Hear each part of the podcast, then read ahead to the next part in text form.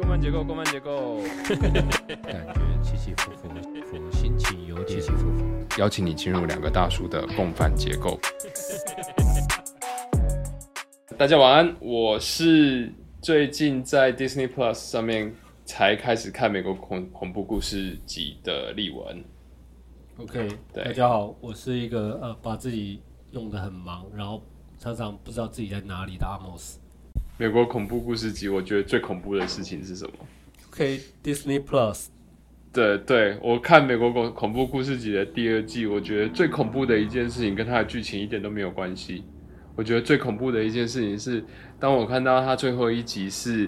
呃，艾丽西亚·席维斯东嗯，这个独领风骚，当时有时点久，当时有时点久。最最清纯可爱的这一位少女，已经开始在演二十几岁的小孩的妈妈的时候，的妈妈，我觉得啊，这真的是很可怕的一件事，这比他们每一个故事都来得更可怕。就是时间过得有点快啊，就是你开始，人家说哦，我们讲视觉暂留，那大概我们都是一些记忆暂留，好像你的大脑、哦、快速提取区哦，都只有停留在一些比较久以前的事情，反而是呃这个礼拜、昨天、上个礼拜发生的事情你都记不住了。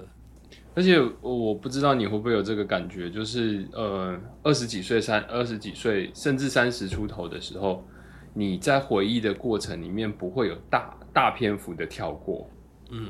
但是现在我们去回忆很多事情，我要用力我才会想得出来。我如果没有特别用力的去回溯自己在某一个时间的某个情境的话，我在过去的回忆我只剩下点了，我只剩下那些特别记忆深刻的事情。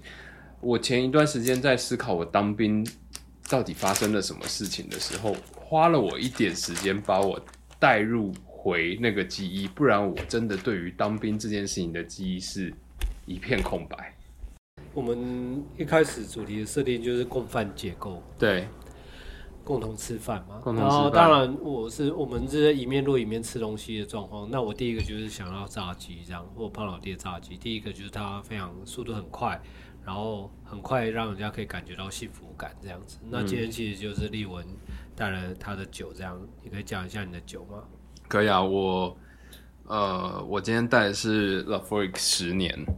那呃，我开始喝威士忌的两个牌子，一个牌子是 Glenmorangie，另外一个牌子就是 l a f o r i 我运气蛮好的，是我刚开始喝威士忌的时候，我喝的不是调和式的，我喝的就是 Single Malt。那那时候也是小朋友跑到人家 whisky bar，什么都不知道，然后就把现在开始介绍，然后开始开始碰，一开始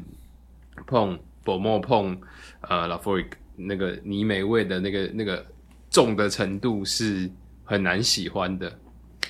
但是喝了几次，慢慢有喝出那个癖好之后，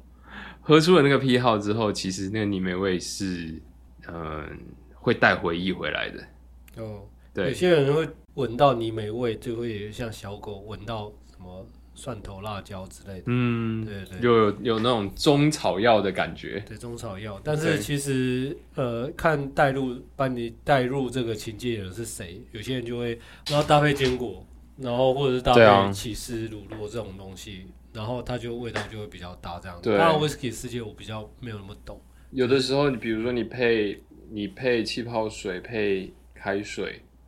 那甚至是说纯饮，它它带出来的那个味道跟阶段的感觉不一样。对我我我之所以说这支会会带回忆，在几个不同的地方喝过它，我我在我在苏格兰喝过它，然后我在波士顿也喝过它，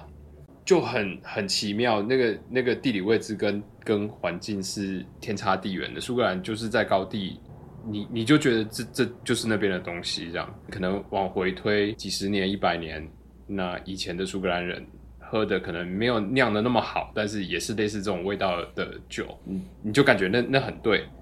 但是呢，我我在波士顿，其实那个环境又跟苏格兰环境又又落差非常大。喝下去之后，哎，那个情境跟在苏格兰喝的情境又串起来，然后跟小时候在高雄喝的情境又串起来。就其实明明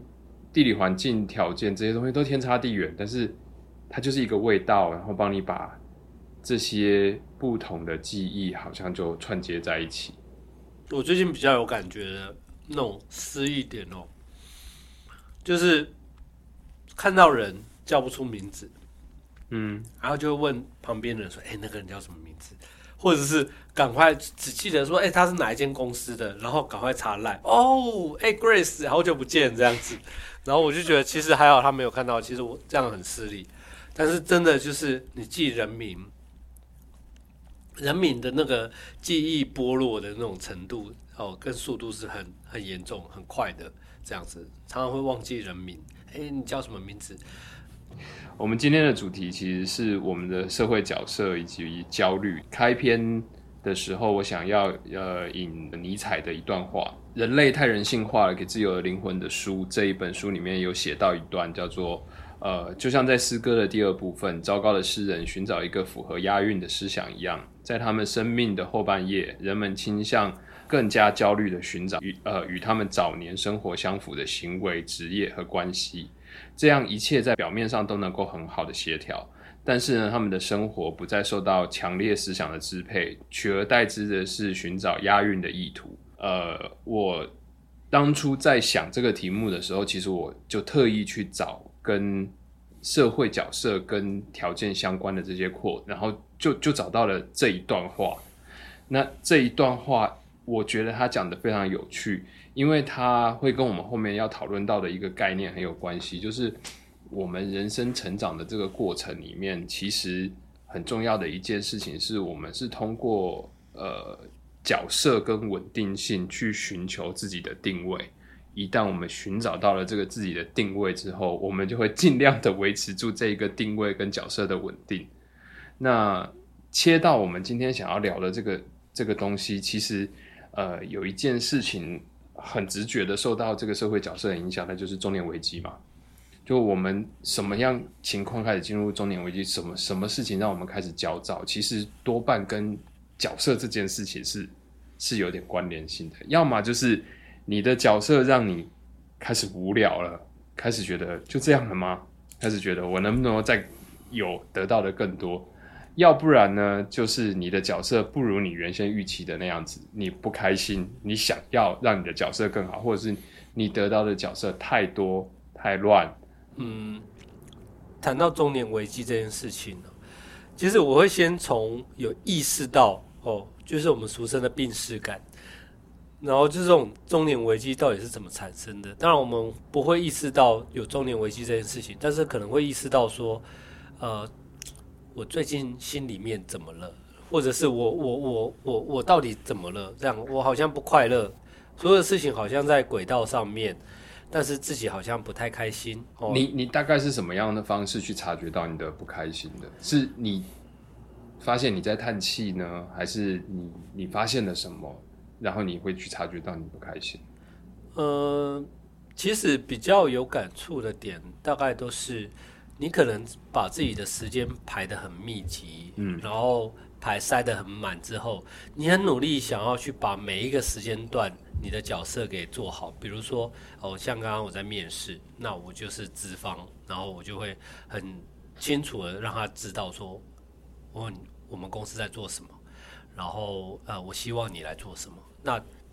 我就在扮演这个角色，可能嗯、我在半工半读，然后我在念我在念学校念书的时候，我就会思考说我在做这件事情，就是你的生活中，呃，你你会不自觉把你的每个时间段给塞满，塞满的同时，那你就会去思考我在这边我要做什么，然后当可能一周、两周、一个月。甚至半年、一年这样子连续的忽然打完之后，你会忽然觉得说啊，呃，我过去这段时间在干嘛？嗯、然后呃，我事情有做好啊，那个好就是客观的好，就是说，哎，是呃，我我好像没有对不起谁，我然后我该交的有交啊，我我该交付的有有交付，然后我我的客人其实也没有不开心，哦，或者是你做专案结案了。然后，或者是你完成了公司的尾牙，像这些时间段，然后你看你结束了，或者说完成了一个很难的事情结束了，你完全不会有开心的感觉，你反而觉得说，哦，那我这个是为了谁？我交付了，然后是谁，好像都是对方在开心，然后你就忽然停下来说，呃，大家就会问你嘛，啊，你事情做完，你想要做些什么？要不要出国休息一下啊什么的？我说没有，我只想坐在一个地方，然后没有人打电话给我，然后看着窗景。我我也是有这样子类似的感觉。其实中年危机有一件事情，特别让没有经历中年危机的人，从外面的角度来看，会觉得自找苦吃。嗯，这样子的感觉，最主要一个原因是因为他的难受、跟他的焦躁、跟他的不安，它不是突发性的，它是持续稳定，但是它的音量却没有那么大，像是一个背景音乐一样，在生活里面反复的、反复的，然后这个反复的、反复的出现的这个节奏啊，其实会让一些本来会让你快乐的事情都变得不那么快乐了。以前可能。压力很大啊！几个好朋友约出去喝个酒、唱个歌，第二天回来释放很多。跟家人出去出国旅游，或者在台湾旅游去泡个温泉，回来以后释放很多。但是当这个刚才讲到这个这个像背景音乐一样的这个压力或者是这个焦虑出现的时候，那些东西都没有效果了。就是你反而会在出去玩的时候，你心里面会有一个啊这样的事情。就这样啊，再过几个小时它就结束了。嗯，我还是会回到原来的那样子的状态。很多东西都会变成是我努力很多，但好像就是在过日子的感觉。就是就像你就一直在转转，重复的重复的。像前阵子有一本书，那就是人一生只有四千个星期，因为我们很习惯用一周一周，周一到周五，然后一个周末。去去去看待一个工作或生活的时间段的分配，哇，人一生只有四千个星期。那老实说，假设我们已经到一半了，我们剩两千个星期，一千多个星期，我们到底要把时间花在哪里？然后这时候就会思考这件事情，时间的那个有限性。当以星期来看的时候，你会很恐慌啊。对，那我现在在做的是我最想要做的事情吗？其次来讲就是。对，我要把我身边跟我有关系的重要的人安置好，让他们开心之后，我再来思考我有几年可活，然后我的自己的开心在哪里？我觉得这个是比较会呃 second thought，就是去思考，就是说我的角色扮演这件事情是不是及格了，然后我再来扮演我自己。从零分开始，因为我不知道你十几岁的时候是什么样的状态。就是，其实对我来说，如果是我十几岁时候的状态的话，其实我是我的关注点是只有在我自己身上的。我要这样子生活，我要吃这个东西，我想要这样子花这个钱，然后我想要去这里玩，我想要做什么，我想要达成什么，我的关注点全部都是在我自己身上。我甚至连女朋友这件事情，他都。都不在我的关注点里面，就是要分手。为什么？因为我不想要跟这个女朋友继续下去了。我觉得到这个年纪，在看这些事情的时候，其实我们反而会把别人眼中的我们做优先的考虑。我已经好久没有想想到我要什么了。十几岁我已经有点忘记，当然那个年纪很自我，但是那个时候与其是自己在决定一些事情，倒不如是你想要挣脱一些事情。嗯，你想要逃逃，然后那个就像是你打电玩，你的地图超级大，然后你只想要逃离那个城寨，好逃离那个地方，然后逃离了就好像不受一些控制。当然，我们从现在的经验可以可以回去解释啊，就是你想要逃离家庭的枷锁，或者是学校对你的规范，你想要逃到一个地方，没有人管你作息，你觉得你自己可以去照顾自己。哦，那种自我感是这样，但是其实现在看起来，他其实他知道的不够多。哦，他不知道英文有二十六个字母，你可能你 A B C 很厌烦，你就是跑到 D 跟 E，但是你根本不知道路还有更长，或者是说你不知道人类可以这样活，你不知道时间可以这样用，你甚至不知道。哦，跟女朋友在一起，还可以去去这些地方，或者共同做这些事情，有更开快乐。但是如果是顺着这样子往下讲的话，其实到我们这个年纪，你就算不不知道到自己是怎么样，至少你到 Q 是怎么样，你是你是知道的。那为什么你知道了以后反而不开心了呢？就会有一种应该做的事情。那个应该做的事情，好，我先很粗暴讲说啊，那可能是理性面。小时候我是这样被教的啦，先把应该要做的事情做好，然后再来做你想做的事情。但我我可能我们这辈父母家里都会这样教，哦，你长大后可以做这些事情啊，你现在不要这样花钱呐，你现在不要这样子，你长大后，结果我长大后才是 更多满足别人的。哦，当你有一些能力之后。当你有更更多的能动性，不管是时间支配啊、金钱支配啊，我光是讲一个很简单的例子，哦，带家人出国玩，你感觉你会先去思考小朋友喜欢去哪里，嗯，你太太想要去哪里，嗯，然后你会觉得说，你只是这个旅程的买单的人，然后你就是呃护送你的家庭为一个单位，然后去完成一些事情。但我不会这么悲观的看呢，应该是说。其实某种程度上面来说，你在考虑行程的时候，你考虑到家人跟小就是小孩跟跟老婆他们的喜好，他们喜欢什么不喜欢什么，然后去安排这个行程的时候，其实你的满足点是他们的开心，是是他们的开心啊。但是毕竟，嗯，我曾经很长一段时间也觉得他们的开心会等同于我的开心，但是他们的开心。其实，往往在我现在的反思的阶段，他是没有办法喂养我的开心的，或者是只能部分。我感觉还有一块就是，OK，你开心好，不要来烦我。哦，其实很常见的，像我们周边很多人喜欢去露营，嗯，光是露营哦哦，比较负责的男人就是把哦车开上去，东西准备好，然后去到那边把营扎起来。你知道把营扎起来，百分之两百的男生会做什么事情？他会把露营椅拿出来，打开来，然后把酒打开来就开始喝。对，基本上他要的是那个时刻。对，那从有如果是包含夜冲的话，就是礼拜五晚上你在十一点前会完成这件事情，进入这个状态，直到礼拜天的十一点，然后可能十点十一点就开始收账，收完账之后，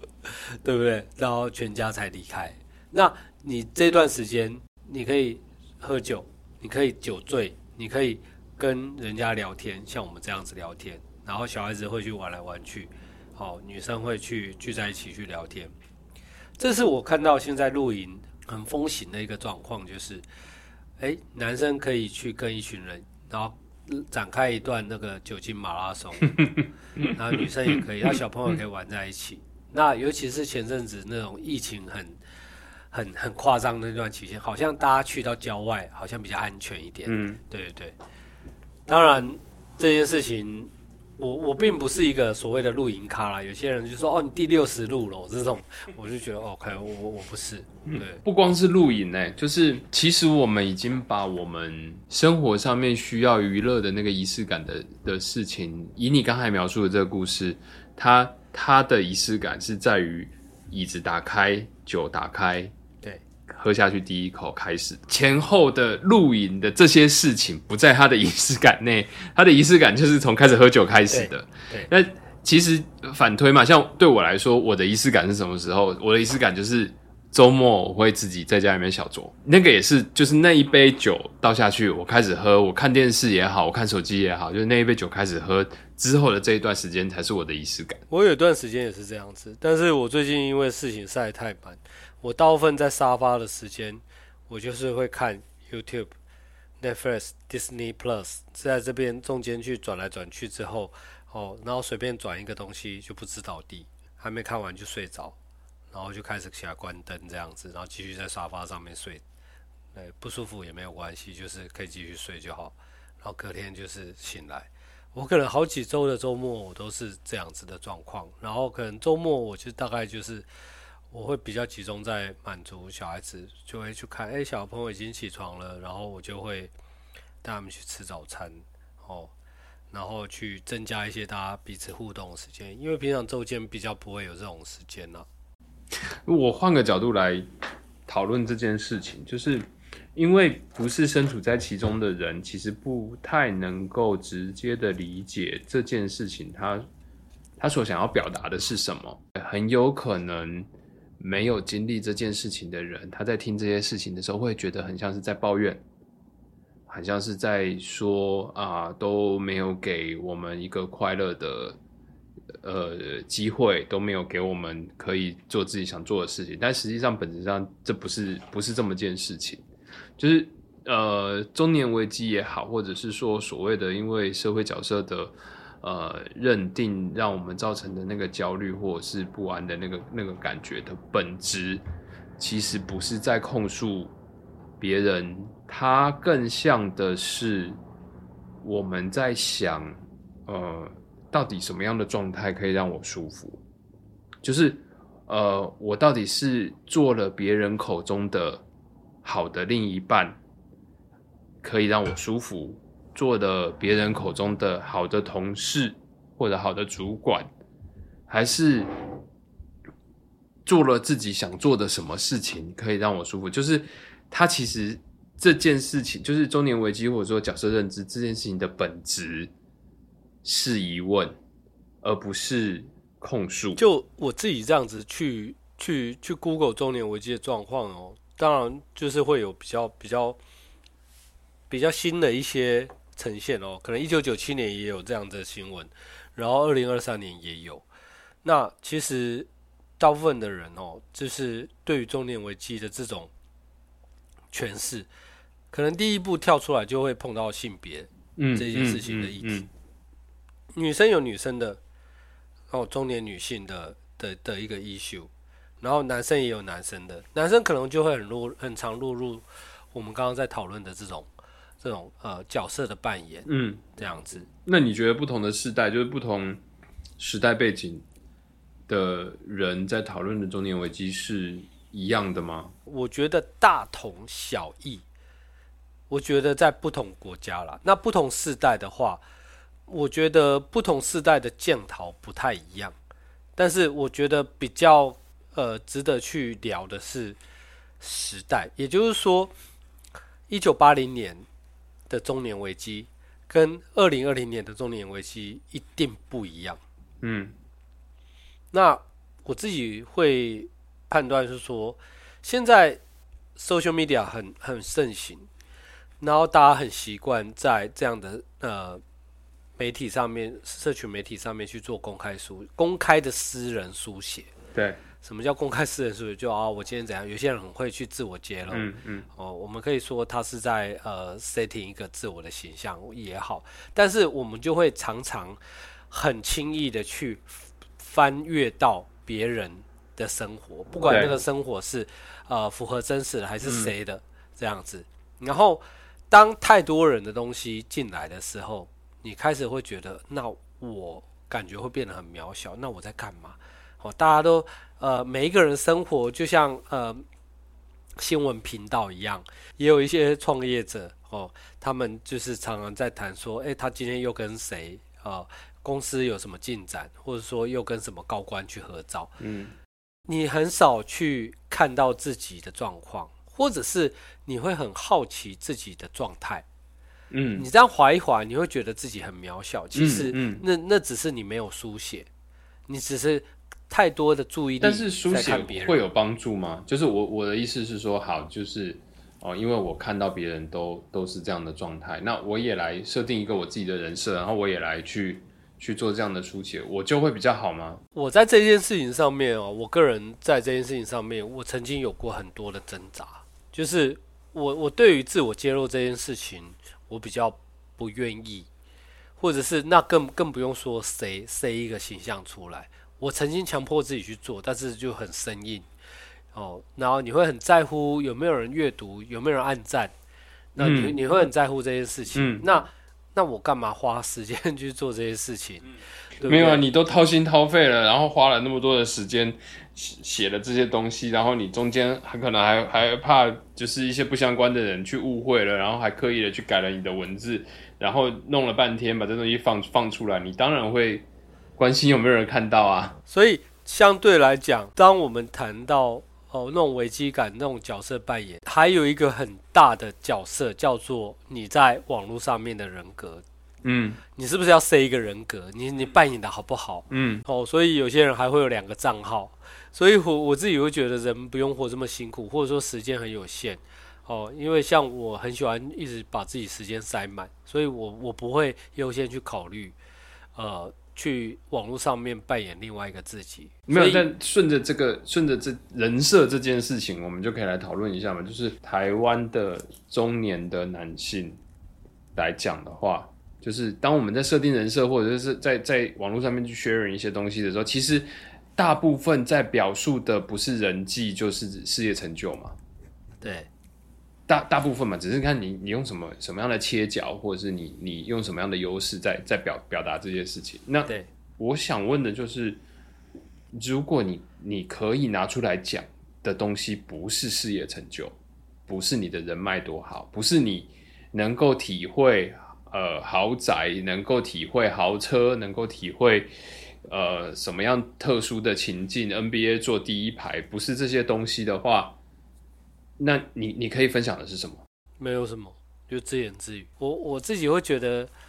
呃，现在的 social media 其实是另外一种人格的扮演。你你对于自发性想要分享的是这种很公众式的吗？还是你只是想要跟一些比较近的朋友去聊？那现在是因为呃很公开，你不知道几千里外的人在看你的文章，但你们好像又认识又不认识。那这种弱连接，那你又很在乎这些弱连接干嘛？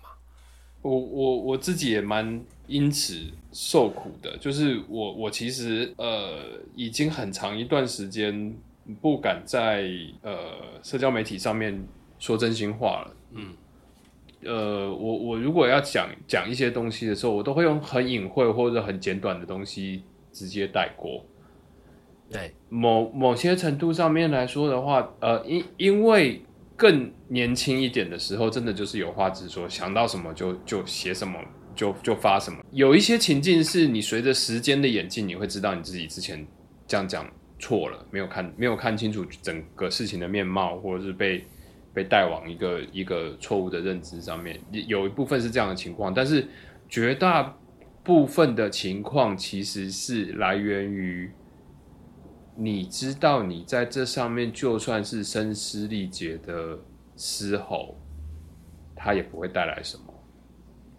以前的嘶吼，可能吼完了，把垃圾倒完了，就舒畅了点。现在你去嘶吼，可能就会回到你刚才讨论的那个问题，就是你嘶吼完了，你的你的战术可能还不超过一百，那你吼个屁啊！那个不重要，但是其实心理学上面也会提到这件事情啊，就是人要讲镜中自我嘛，吼，就是我忘记是谁库里讲的还是什么，就是他在意人家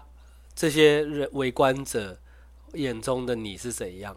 我最近一面在洗碗的时候，我竟然很很不自觉，不知道洗洗碗想要看这些东西，然后我就我就点开来，我竟然在看王阳明。哦，为什么？我们念书的时候，我们念书的时候都会学到他。哦，他也是很重要的。我以为你说的是，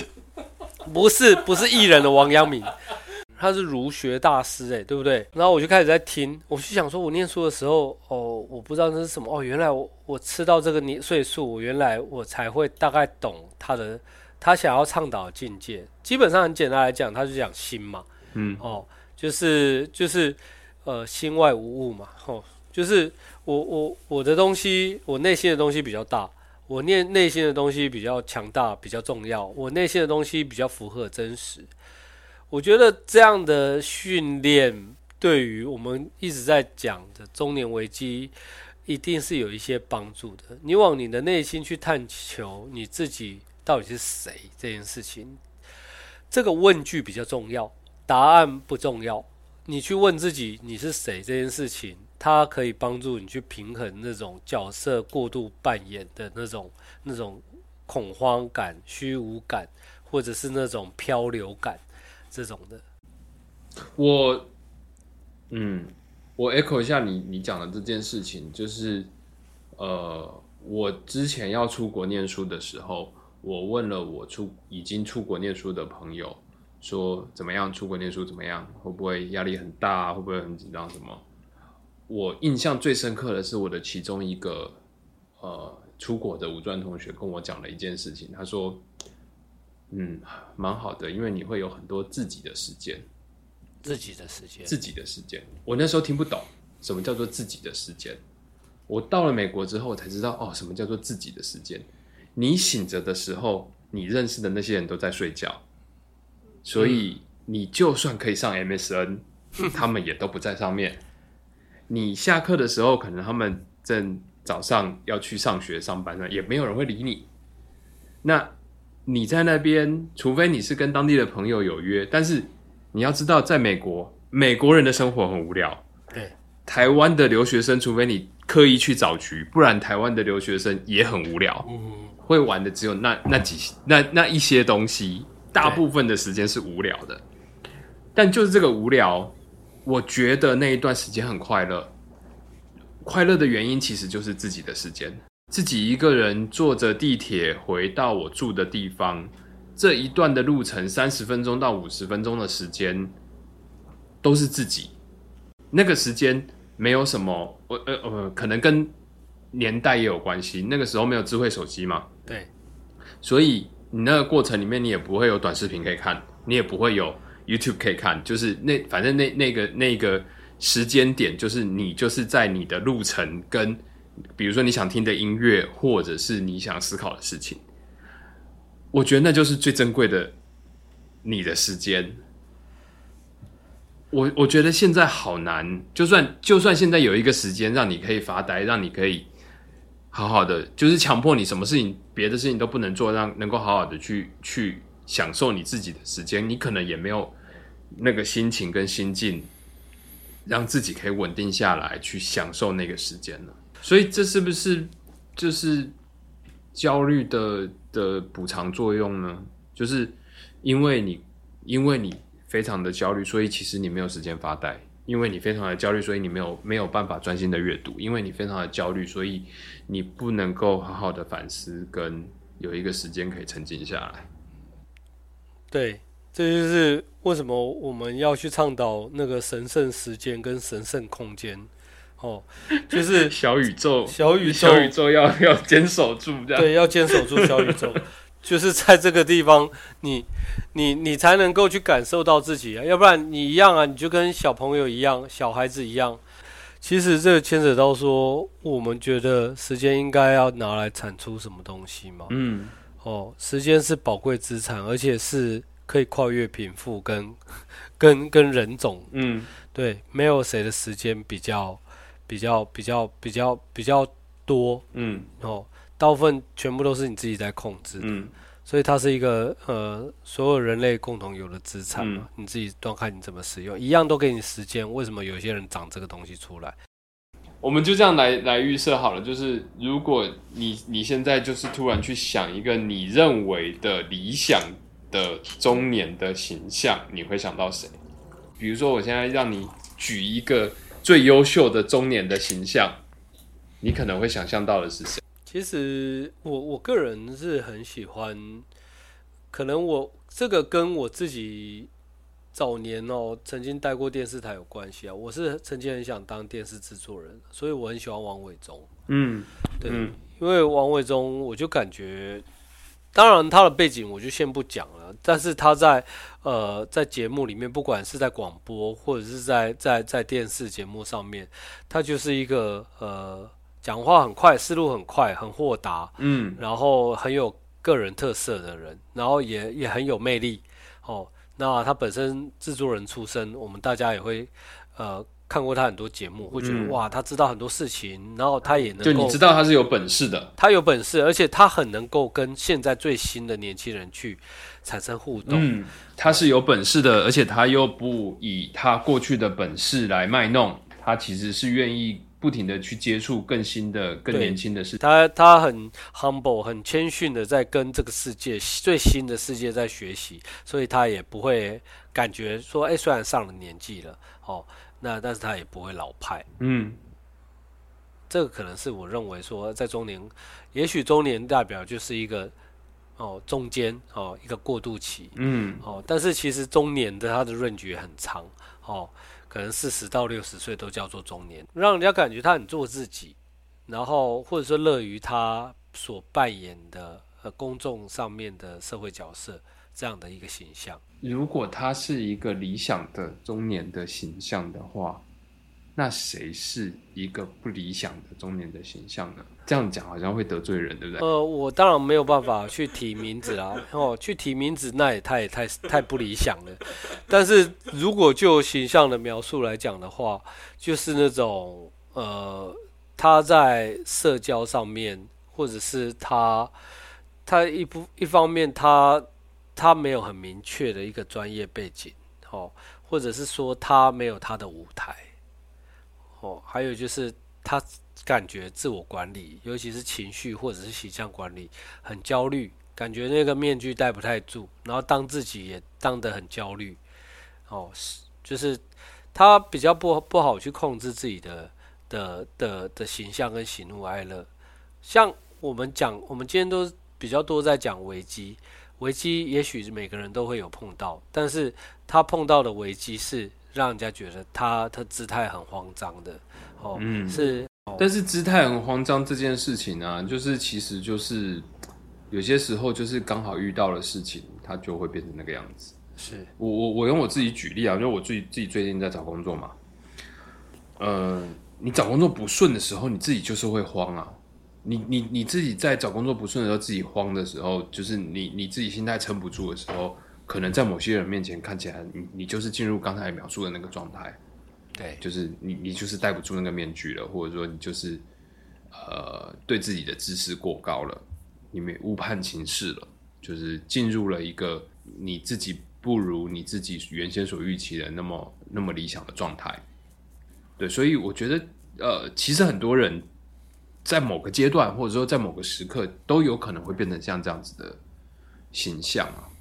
可能我个人比较排斥那种慌张感，嗯，就是比如说在某个照道理都有可能你给自己一个人设嘛，回到人这个人设，就是你会觉得，哎，中年人是不是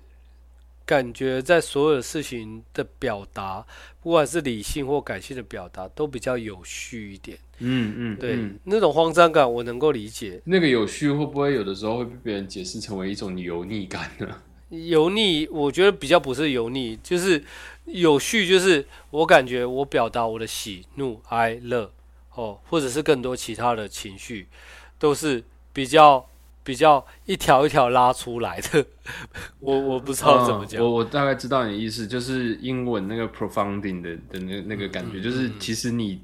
你做出任何一个评论的时候，它后面是有深度的，嗯，就是你不是。呃，比如说我们比较年轻的时候，我们是因为情绪反应而反应，所以我们很多东西的评价、评语或表达都要把它逼到那个最高的那个极致。对对。但是可能进入中年了之后，你希望表达跟你维持生命的那个状态，其实是呃一招之后还有后招的。嗯。所以它那个东西其实是一种生命的稳定状态。那但是在这个生命的稳定状态里面。你是有有余裕的，你不会呃被迫要完成什么事情。其实就像是，就是可能是一个，比如说像重力输出来讲，你知道你的你输出的刻度你能够掌握，而不是你只是宣泄这样子哦，不是宣泄起来的。那你在表达你的言论的时候，即便你是一个呃不是一个负。不是一个正向回馈，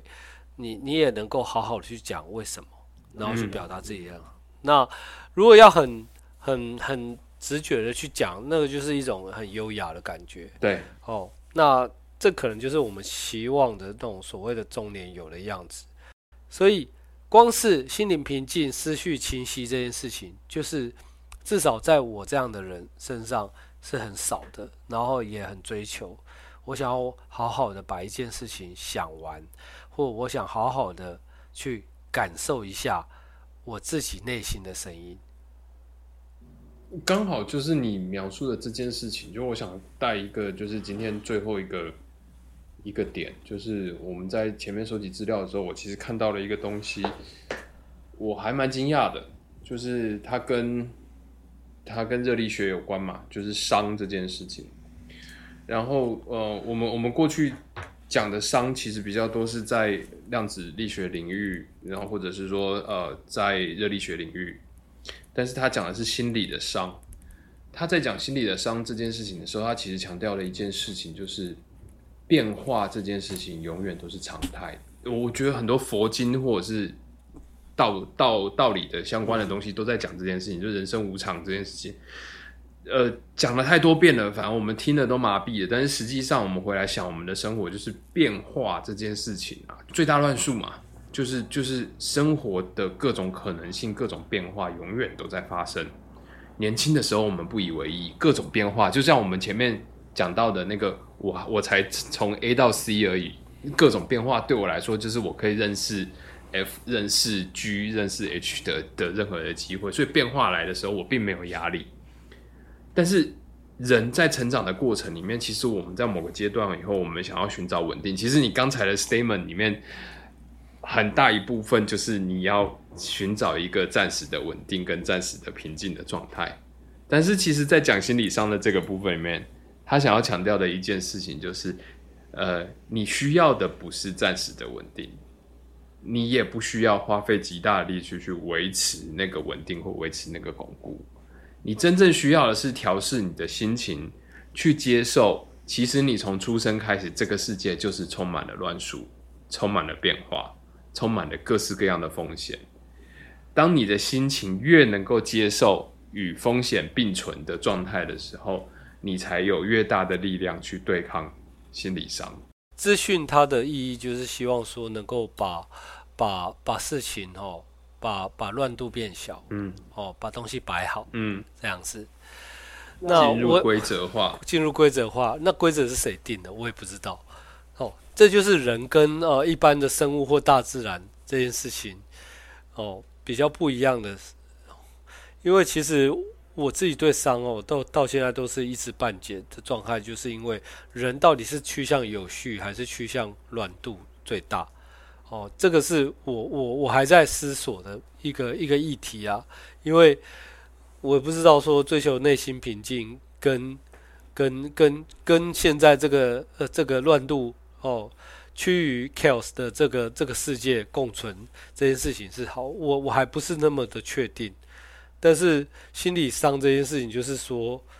如果我什么都不做，我就会越来越乱，然后我能够做的就是跟这个世世界。哦，它的变化性一起乱，那我的能动性在哪里？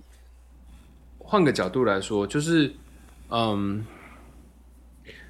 我们读很多的古籍，或者说我们读很多的，就是类似像佛经这样的东西里面，它它都会有一个虚妄的概念。这个虚妄的概念，其实是你误以为你有所掌控，你误以为你有能力。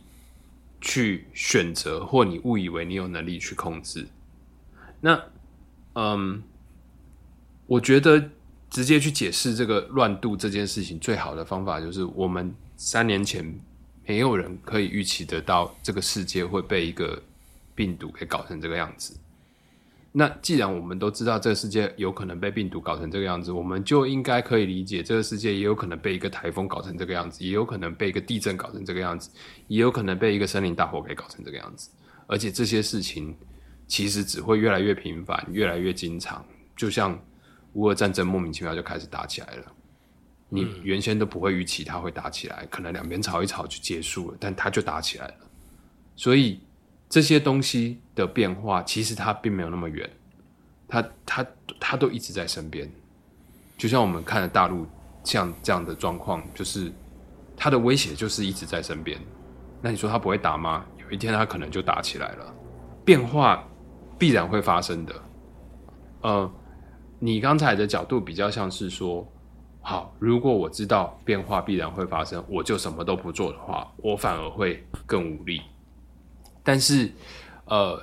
这一段他其实想要强调的东西是，嗯，控制跟管控太多的时候，容易出现虚妄。那个虚妄跟现实有落差的时候，对于心灵的打击是更大的。就是像求不得苦这种东西，求不得苦，或者是说，有的时候我们会为一些秩序被打乱的事情而生气，但是秩序被打乱的这件事情的本质是不值得生气的，因为问题永远在变化，所以秩序不一定能够解决问题。OK，其实就像房间乱，你你就永远就是希望说你的房间很整齐，但是你的房房间或者是你生生活的环境，其实它一直会乱。对，所以到底是房间它乱，还是呃你心里乱，还是你是期待你的虚妄，就是希望这个房房间很整齐这样子。就是你的虚妄可以是已经强迫症到那个你的东你的盘子距离桌子边缘要维持两公分的距离，这件事情是一定必然要被要求到的呢？还是说，呃，我的心灵是强强大到有人把这个盘子给打翻了，我也无所谓，擦一擦继续。但是我下一次我还是会把盘子放在那个位置上面。其实我我们就是希望说，就是呃，透过透过呃吃东西聊天，去聊一些这种呃我们这样的年龄层或我们这样的族群，哦，有时候是呃，也许也许你会有跟我一们一样的一个想法跟感触，那也也许是不一样的，你就听听我们这样子的呃的的的观点，因为其实现在是一个非常多元的。世界，而且每一个族群，甚至每一个人，他都有机会去去讲解他自己自己跟这个世界的关系，或者说他对于所有事情的看法。那当这样的资讯越来越多的时候，那我们也试图希望说，用一种比较轻松的方式去谈一些这样的事情，这样子，然后去去分享哦，我们在感触上面。或者说我们如何观看这个世界，或者说我们试图想要抓住什么？